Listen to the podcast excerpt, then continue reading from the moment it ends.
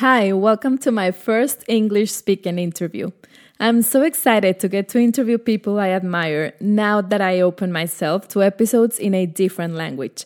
Today, you'll get to know Yuli.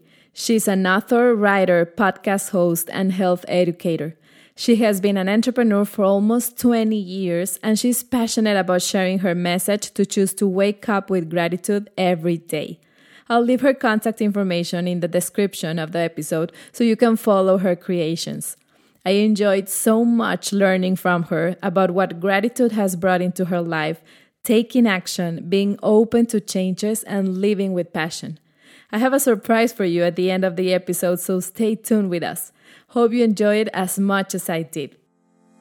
Hi, my name is Silvia Aguilar. Welcome to Despierta, the podcast where we'll talk about tools that will help you awaken to let yourself be 100% you so you can manifest what you have always wanted in your life. Live it fully and give the world that gift that only you have. Welcome, Yuli. Thank you for being here for our first English speaking episode of Despierta. I'm so excited and nervous at the same time.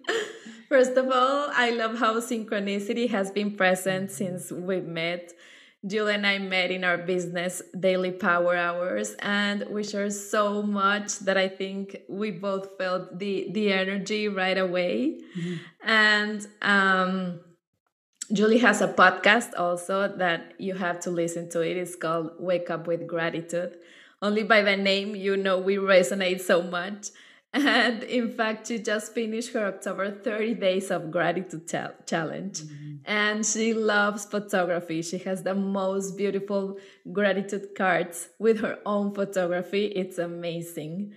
So, welcome, Julie. And I would love that you share with the person that is listening to us um, what do you do?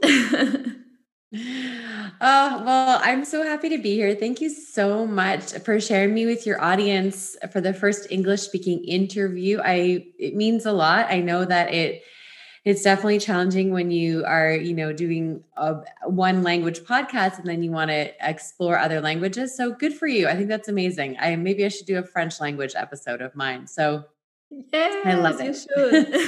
I love it. What do I do? That's a great question. Well, I've actually been in business for myself for over 15 years. I am not a very good employee. I don't really like working for other people. So I've kind of had to make my way, um, you know, as a business person and entrepreneur for many years. Uh, in fact, when I first started my business with USANA, which is how you and I connected, I was going to school to be a teacher and I actually dropped out of school to continue and pursue my business on a full time basis, which I don't recommend to anybody. Uh, I, you know, I just, I got, I guess, partly lucky and did the work and all these things that it, it ended up, you know, working out for me. In about 18 months, I was able to build a full time business, but I definitely don't recommend it. So that was sort of my first business, and that's still my core business today. But you know what my work through USANA has allowed me to do is it's allowed me to explore some of my passions. So a couple of years ago, I moved to Vancouver Island, which is off the west coast of Canada. And it is one of the most beautiful places in the world. We have lakes and rivers and oceans and mountains, and it's just really, really beautiful here. So I love to take photos. If you're watching the video, the photos behind me are all my own photos that I take. And that actually has grown into another business as well. So, Wake Up with Gratitude is the other part of my business. And that includes the podcast, which you mentioned, which I started just about a year ago. I, it also includes my photography and my photos. So I I do sell prints and canvases.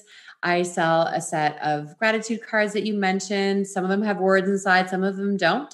so if you don't speak English or you want blank cards, I offer those too. I also made a calendar this year for the first time, which is really great. And then I also do a lot of you know speaking around gratitude i mean less during the pandemic but you know i love sharing my story in front of a live audience and I love doing a lot of teaching and coaching and mentoring, which I do in both my businesses. So that's sort of where the two meet together. So that's what I do. And I also have a daughter, she's 10, and we um, she is at home. We do a version of homeschooling called unschooling. So that's also something that I do for work because it keeps me pretty busy. Wow, that's amazing, Julie. I I will definitely want to talk a little bit about that unschooling. That sounds mm. so interesting. Um, first of all, I would like to know how is it for you? I, I know you said that you are not a good employee. I quote. Yeah. um, how is it for you to work uh, around your passions? Was there any resistance for you at first? Are there some beliefs that maybe you change? Or maybe some resistance for people close to you? How, how was that journey to change and to live now about your passions? Oh, you know what? I will say one thing. I am married to a man who is very supportive of me following my passion and my dreams. So, the first time that kind of happened was back in 2013 was when I wrote my book. I have a book called 30 Days of Gratitude, the gratitude program that will change your life. And that book came out of um, a personal tragedy. So I, as mentioned, I have a daughter. She's now 10. And at that time in 2013, I was pregnant for the second time. And I lost the baby at 15 weeks. And it was it was very traumatic. It happened at home. Um, I had to call an ambulance. Police had to break down my door. I went to the hospital. Had you know very, you know, just like surgery, just like I'd been there for an hour and they're like, okay, we're taking you to surgery now. Like the whole thing was just so, it was over in like four hours. And, and, it was just such a crazy time. And I came home from the hospital that night and I wrote in my gratitude journal. And I knew at that point that I would have to, that I needed to share my gratitude practices with others because if it had gotten me through what was at the time the most difficult thing that I'd been through, I needed to write about it.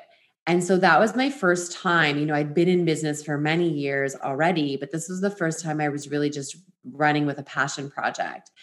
And it it worked. You know, I did a book launch, it was really successful. The book still sells copies today. So in terms of following my passion, I've had great support. I for sure. What I will say is probably where I still struggle today is um, creating revenue from my passions, not because the revenue isn't available, but because I'm still struggling with how to make, you know, really good, solid revenue from my passion. So my book still pays me, but I definitely could not, you know, keep the lights on with just my book. Um, you know, the USANA business, which is the foundation of my work, that is where my revenue really comes from. The business model allows for that. This is the the thing that's so great you build a really great business in network marketing and you build a residual income you build an amazing team and you grow and you support that team and you continue to be of service to your customers it gives you more freedom to follow your passions without having to ask where's the money coming from? But now like I'm, you know, over a year and a half into my store, I really am asking, okay, where is the money coming from? How can I grow this store? And a lot of the skills that I learned in my first business is what's helping me with my passion businesses. And I'm treating them like a business as opposed to just a hobby or passion project. Did that answer your question? yes, yes, for sure. And I didn't know that you wrote the book um 2013. I thought that was something more recent. Yeah. It's Thank still for sharing that. It's so relevant. This is the thing about the book is it's the message of gratitude hasn't changed and more and more people like you are doing more things around gratitude so the awareness of the the value of a gratitude practice has really really grown right it's it's a subject that maybe uh it wasn't well when i was little that wasn't taught to, me yeah.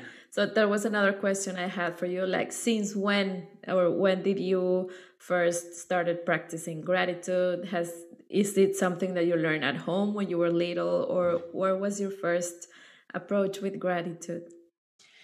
For me the first real approach with gratitude was actually when the movie The Secret came out back in 2007 and I know there's controversy about the movie today, but at the time, my goodness, I mean, it was just very, very powerful.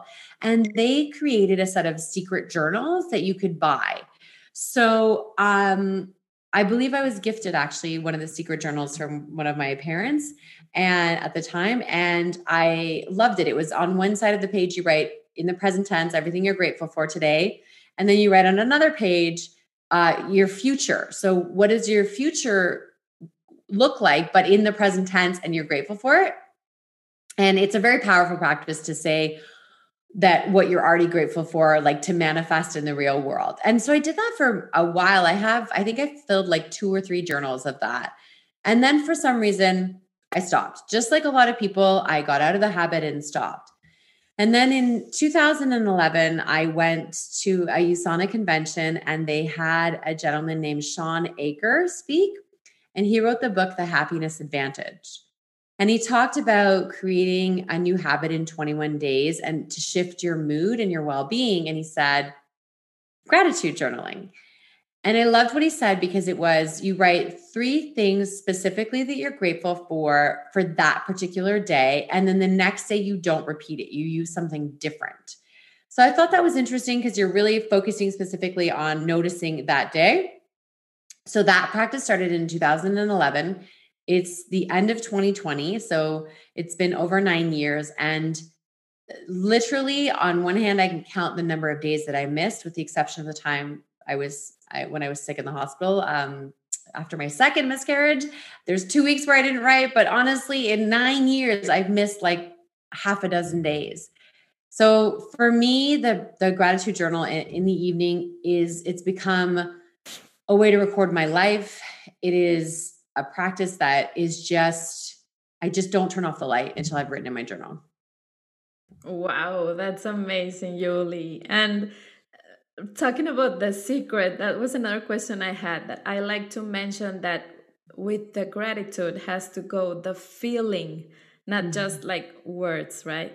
So I love that you you mentioned the secret because maybe that's sort of the controversy that also um, many people talk about like yeah. that's just aff- affirmations or things like that what do you think about the the feeling that goes with the gratitude and what are your thoughts around that so i think it is really important that when we are doing our gratitude that we're really feeling grateful that we're actually feeling it and not just writing the words down. Now, do i do that every night? Nope. There are some nights where i'm just trying to get through it. Uh, but there are other times and moments where I'm really like, really truly like feeling that deep gratitude for something I've written, and it's often something very small. Um, one way that I've grown and changed my gratitude practice is I also now write down when I'm grateful for something that's not working, which sounds very bizarre, but it is a practice about being grateful for the stuff that's not working because it does actually eventually help you shift your mindset. And it's really interesting. Like, I love to take pictures of the sunrise, but it rains a lot on Vancouver Island. So I will write, you know, today I wrote, I am truly grateful for to wake up to gray skies. And in the past, I would have been upset that I didn't have a sunrise to go to. I would have been like, oh, I really wish I could go to the sunrise.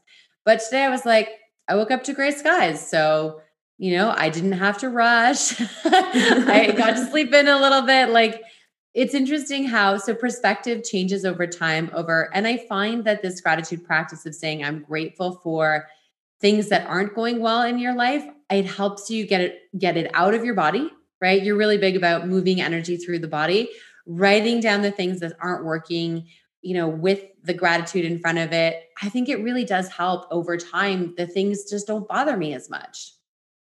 Right. I love that, Julie. Um, I resonate a lot with you too. As you said, I love the, about moving energy. And also, I think that what's what's not right in our life, if we could call it like that, it's also there for a reason. And it's also there for us to learn something that it comes with a gift I know sometimes it's while you're living it, it's so it, it may be so difficult to see the gift behind it. But I think gratitude helps you get to that point, as you said, like things uh, don't bother you so much and you start looking to the other side of the things now of those experiences mm-hmm. Mm-hmm. Love it, love it. And I love how you um, bring together your photography and gratitude. Uh, were you a photographer since you were little? Did you, or that's something recent? How does well, the photography came to your life? this is so interesting. but a great question. So I actually had a camera in my hand from the age of six. Uh, my father is an amateur wow. photographer, has loved taking pictures. My parents used to develop their own photos. They used to have like a photo lab in their house, you know, back in the 70s and early 80s. So I grew up around photography, always had a camera in my hand, had a camera in my hand, like a real like camera in my hand when I was like 10 years old. So I've always loved to take photos. I started taking pictures with my phone uh, back when I had, I think the Samsung, I think it was the S4 when it could actually take pictures. So I started taking pictures with my phone and started slowly upgrading my phone to take better phone photography because I always had my phone with me. And my cameras, I hadn't upgraded my camera in a while, and the phone cameras had really improved. So I it's so funny. When I lived um, at the other end of Canada near Toronto, I used to take I used to go out for sunrise, not often, but on a regular enough basis. So I had, I was starting to take sunrise photos even before I moved across to British Columbia. And when I moved here, I really started wanting to take more and more pictures of the sunrise with my phone. And then moving to Vancouver Island, you know, I literally like the when I first got off the ferry and asked our real estate agent, I said, like to come to the island, I said, Where do I go to watch the sun rise and sunset? And he's like, Oh, I don't know. It's like Neck Point Park, I think. I don't know. And the very first night that I was in here, like visiting the island to think about moving here, I went to that Neck Point Park and watched this like stunning sunset. And I said, if I can live in a place where I can see the sun rise and the sunset, that's pretty rare to see to where you can get both. I was like, I'm in. So when I so I just started taking pictures, you know, when I literally the day I moved here, I started taking like the next morning I was out for sunrise. And then a friend was like, Oh, I, I kind of want to buy one of your photos. You know, I was like, Oh, that's interesting. And so that sort of started the idea of, you know, building this into a business of sharing my photography. So last year, it's I, almost a year ago now, I upgraded my phone. I use the Samsung Galaxy S10 Plus. I literally like use my phone to take my photos. Like there isn't, I don't have a camera outside of oh my smartphone. So it's very different photography. There's limitations to it, but I make it work and I learn how I've learned how to use my tool in the best way. Wow, you make so amazing pictures. I wouldn't have imagined that it was with your phone. Yeah. Yeah. So, and I love how you you mix it with the gratitude, like with the gratitude cards and your um your podcast has one of your pictures also. I mm-hmm. love how everything um unites, right?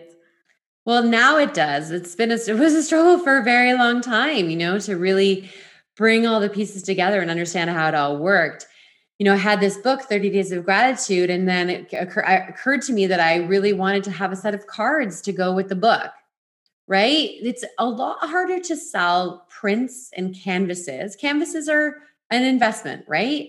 Quite a bit of money, several hundreds of dollars. A print is great, doesn't cost a ton, but you have to frame it, right? So there's work involved.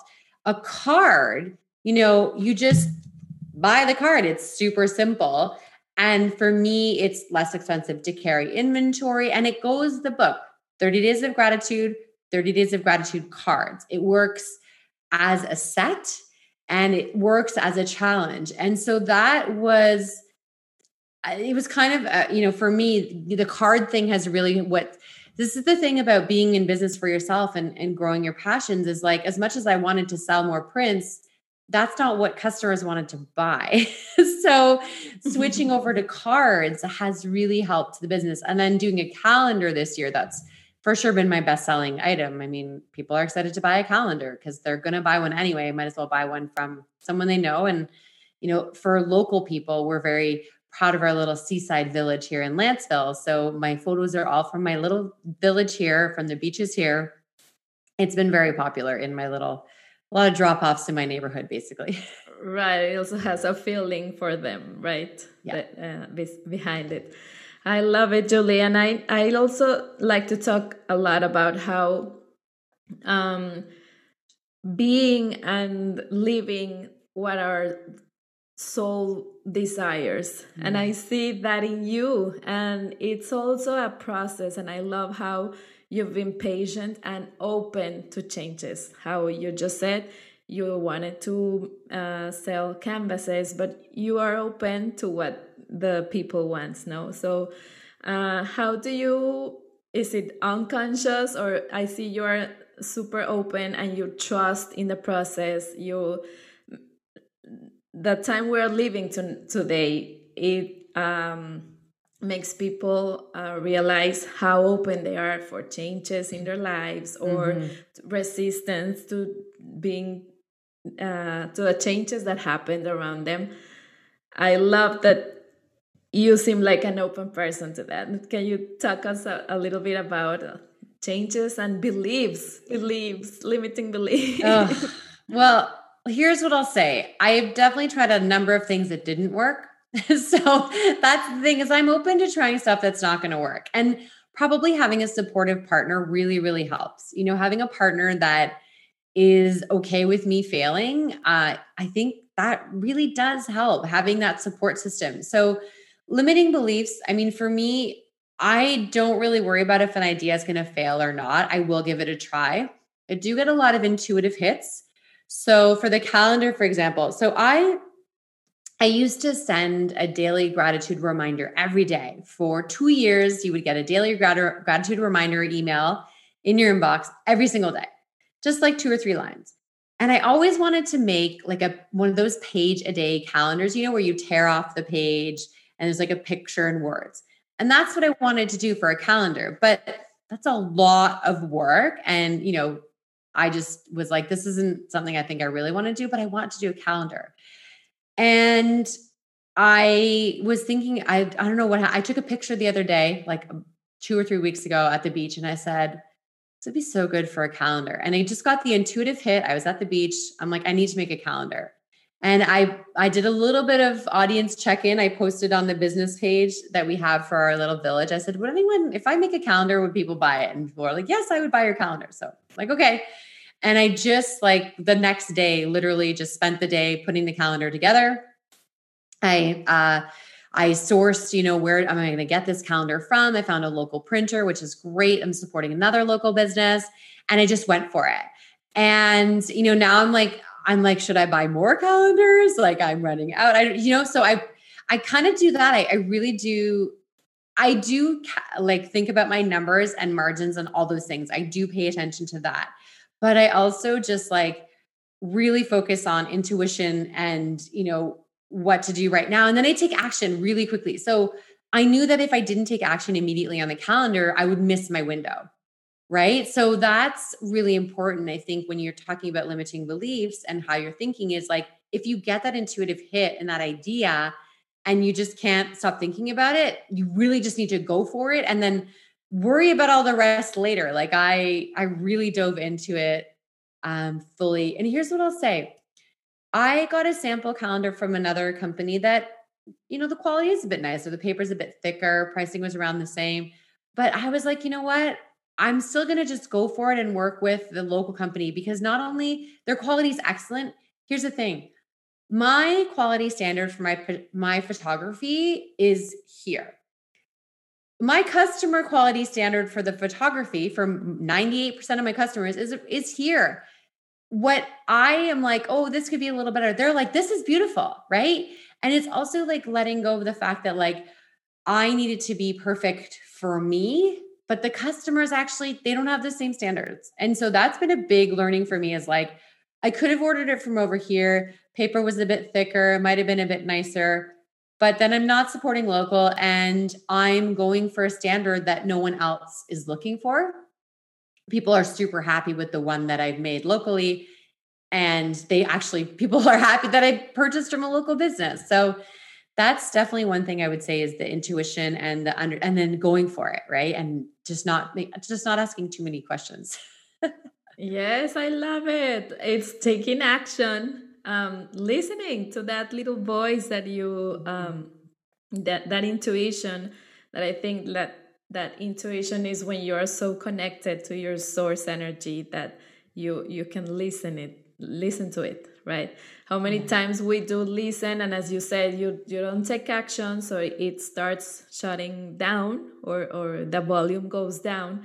And that's why uh, we sometimes don't feel that we have a full life that's what i also love talking about about uh, having a full life what makes you happy what makes yeah. you wake up and and feel complete no i love that you you you have all those elements and that's why you look so happy and that you're living with about your with your passions even though um, you have now a challenge that it's like a next challenge you have everything up and running so it's it's step by step no yeah for sure and i'm learning all the time and it's also because I run several different businesses and the podcast and my daughter. Like it's figuring out where to put my time every day is definitely a challenge. And then also taking the proper time to rest and recover and listen to my body and take a nap when I need to take a nap.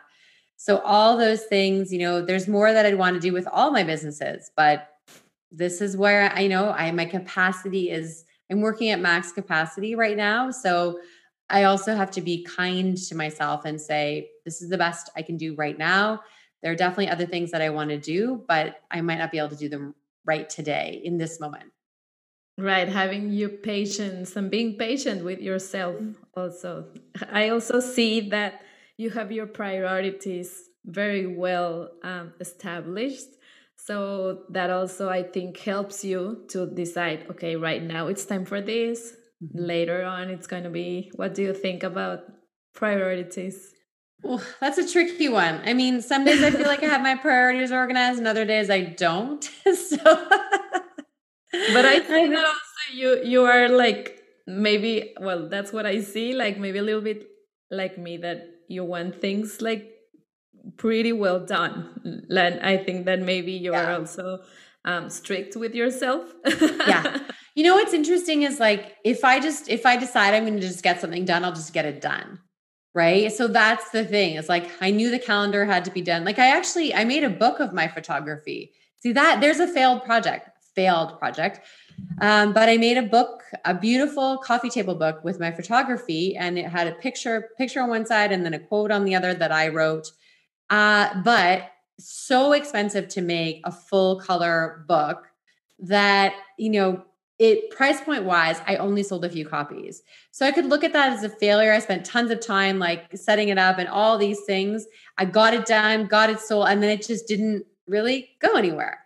Right. And so, uh, yeah, I like to get stuff done, but sometimes like that's when you talk about priorities, like when I have that idea and it, it's like needs to come to life, everything else will like just go to the wayside for like while I finish it. So that's kind of that's a challenge that I, I work through. But then I, I really don't, I don't feel that my life is in balance. How I feel that my life is, is like I do one thing and I just do it. And then I go to the other thing and I do it. And so if I'm spending that time with my daughter, I want to spend time with my daughter. And I'm not going to, you know, count the minutes. I'm going to go spend time with my daughter and hang out with her and do what we need to do. And, you know, just being with her, like part of our unschooling is just being with her, just spending time with her and just you know, being together. We do a lot of time at the beach or we go for walks in nature. It's a big part of the time we spend together. But I think that's amazing because you're a present person. Like like you're fully present and you enjoy it. And with that um failed project, I I I am sure that you super enjoyed making it. You learned tons of it and yeah I think that's amazing. Like maybe we have also some beliefs that we have to get somewhere or do something like to be successful, but enjoying our everyday i think is the most successful we can be but i know that that's so personal but uh, enjoying what you do, enjoying mm-hmm. the people, the closest people to you. I think that's a privilege that that we also have. Absolutely. Absolutely. And uh, talking about the unschooling, I would love to know a little bit about that. Yeah, I feel like it's probably not something that's done a lot in Mexico, even in a lot of places. It's a so it's a type of homeschooling where it's more child-led learning and the child follows their interests as opposed to following a strict curriculum. And it's not allowed in a lot of places. Uh, but I will say this it is a really incredible way to help your child to learn and to follow their creativity. So the one of the biggest challenges we see at school and we know this is that kids creativity becomes really squashed. You know, they have to do things in a certain way, in a certain order, even in an, an art or a creative music class or whatever. You know, individuality isn't necessarily, I'm not, I'm painting with a broad brush right now, but it's not really necessarily encouraged because it's very hard to have a class of 28 individuals, right? So with unschooling, you're giving the child room to follow their own interests, room to do things that they really enjoy, room to dive into projects. So my daughter loves horses, like really passionate about horses. We started horseback riding this year, but she uh, for example, she plays with this brand of toys called Schleich, and they have horses. And she made a barn out of construction paper or cardboard from no model and just figured it all out and cut everything and glued and taped. Like she will just create things. And it's so interesting. She can be so unfocused, like she won't sit still. Get her into a craft project that she has decided she wants to do. Three hours later, I'm like, what are, are you still working on that project? Like I haven't I haven't heard a peep from you in two hours. Like, are you okay there? Like, are you what are you, you know? And that's what really unschooling is. And I here's what I here's what I say about our children and the way they learn. So I look at my career as an adult. How many times have I learned a new job, learned a new way of doing business, tried and failed at projects, explored my creativity, learned new uh, software, learned new programs, learned new ways of doing things all the time. and so, this allowing our children to do the same, to problem solve, to figure things out, to follow their creative interests and learn how to do something new, I think it's going to serve her really well in the future. That's amazing, Julie. I think, yes, um, it's painting with a white brush, as, as you said, but um, I think that conversation is coming more and more to the table. And I love that you're giving your child that opportunity because it's gonna help her uh, listen to that intuition. It's helping her with um, the environment, makes a lot of our beliefs, mm. our belief system. So yeah. I think that you are giving her an amazing gift with that opportunity. And you're, you're right, here in Mexico, um, it's a little bit more traditional. However, there are some schools that are starting to open a little window uh, in that in that in those terms. And and i think it's it's going to start to change. And these times also are opening a lot of doors. Yes. Right? Yeah and listen this isn't easy. There's no i just want to be clear that like having your child at home all the time especially during these times when half the programs we used to do are just non-existent. So we are home together a lot and we're not we don't have big circles of friends right for many reasons. I mean we're in a global pandemic. We're trying to keep our circles small. So right. there's challenges and we fight and it, it can be difficult. But i remember too that i'm also like she's a child who deals with anxiety and stress and panic attacks and some social anxiety. Like this allows her to have less of that in her life because she's comfortable because she's at home because she's you know really following her heart and doing things she loves but i it's not this is not an easy path to choose but it's the path that we're on and we when we first started doing this it was out of trauma because she would no longer go to school she was not able to go to school but now you know we're almost at 3 years doing this now we do it out of choice. Some days I, I'm like, some days, but she, you know, I look at my daughter and where she's come in two years and I just, it makes me really happy. And it, yeah, it, and it, you know what? It's affected my career. It's affected my business because my, I can't just work all day long because I have those responsibilities. So these are choices we make. And but you can have both. Um, you know, I am running my businesses and I am taking care of my child. And some days I feel like I'm failing at both, and some days I feel like I'm succeeding at both, just like everybody else. And I, I was thinking as you were speaking, like right now we are almost everyone having that challenge, like having kids all day home, and you were you you were prepared for that. Yeah. yeah. And yeah, and what I tell parents too is like if your kids aren't able to go to school right now, is I I remind people to just give themselves some space. Um I think it's important to know that our kids are with exceptions. Okay, there are exceptions. There are children that do need a lot of extra help and support that might not be able to come from home with special needs and learning, you know, learning needs. I get that. But for the majority of children, they're not going to fall behind if they're not keeping up with their work at home. Uh, what our kids need right now more than ever is like safety and security uh, and feeling like just feeling safe and loved is it's very very very important because their lives are completely upside down too Oh, I agree with you. And also they are learning other things. They are learning, um, as you said, to to respect spaces, to follow um, their own like there's not there's not a bell that it's now time for this. And so there's so much learning. And you know that uh, being an entrepreneur it's you are your own boss so you don't have anyone telling you what to do. So i think there's so much benefits uh, out of this. And i love it that it's a choice that you've made with your child. And and that it's i think it's so worth it. So so worth it and I I'm glad and I'm happy for that those kind of programs to to be here in Mexico. yeah. uh, Julie, so it has been so so amazing talking to you and getting to know uh, you.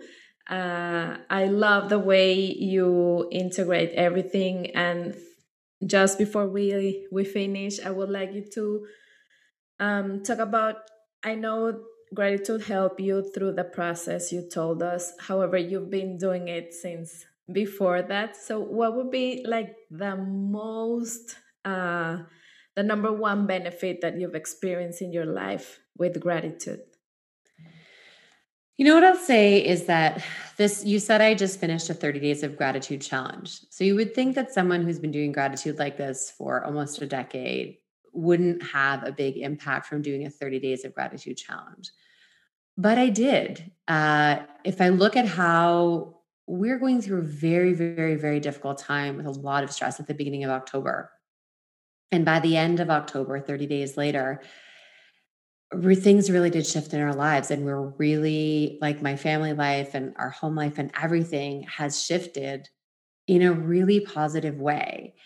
And to me, that's like that's 30 days. And I know you have your program, which you're going to hopefully, well, even if you're listening, if, if it's Spanish or not, but you know, there a program like that where you're focusing on gratitude specifically once a day, it really made a difference for me. So this is I have all these gratitude practices that I do, but this th- these past 30 days have really helped me shift. And I do believe that a lot of the good things that came into our lives in the past 30 days, after going through so about five months of really, really, really challenging times, I do think a 30 days of gratitude challenge has just massively shifted. So I highly, highly recommend doing that. That's amazing. Yes, I think that gratitude um, helps you with that the glasses that you see everything. So that's that shift makes all the difference. We are always um interpreting what we live what we experience. So yeah. interpreting interpreting through gratitude it makes all the difference. Yeah. so thank you for sharing julie everything uh, about gratitude about passion about taking action and especially about um, listening to yourself listening to what truly your your soul wants and i think that makes all the difference to live a, a full life that that's what we talk about here in despierta. So i'm very happy for this interview. Thank you thank you for being here for our first english speaking interview and i enjoyed so much. I hope that you that you're listening enjoyed this episode too Thank you so much, Sylvia. It's an honor to be a guest on your podcast. Thank you. See you in the next episode. Bye bye. Thank you for getting here. And as I promised, I have a surprise for you. As of today, you can enjoy the 28 Days of Gratitude in its English version. They are completely free, and you can register now in the link in the description of the episode. You'll receive every day an email with your reflection and your gratitude exercise. Hope it serves you and you enjoy it as much as I do. Feel that power within you, knowing that all that you need is inside you already to make your soul's wishes come true. Commit yourself to trust your own process and know that everything is possible as long as you are present, here and now. The past is behind you, and the future holds infinite possibilities when you choose to embrace being you. See you in the next episode of Despierta. Have a full day filled with gratitude.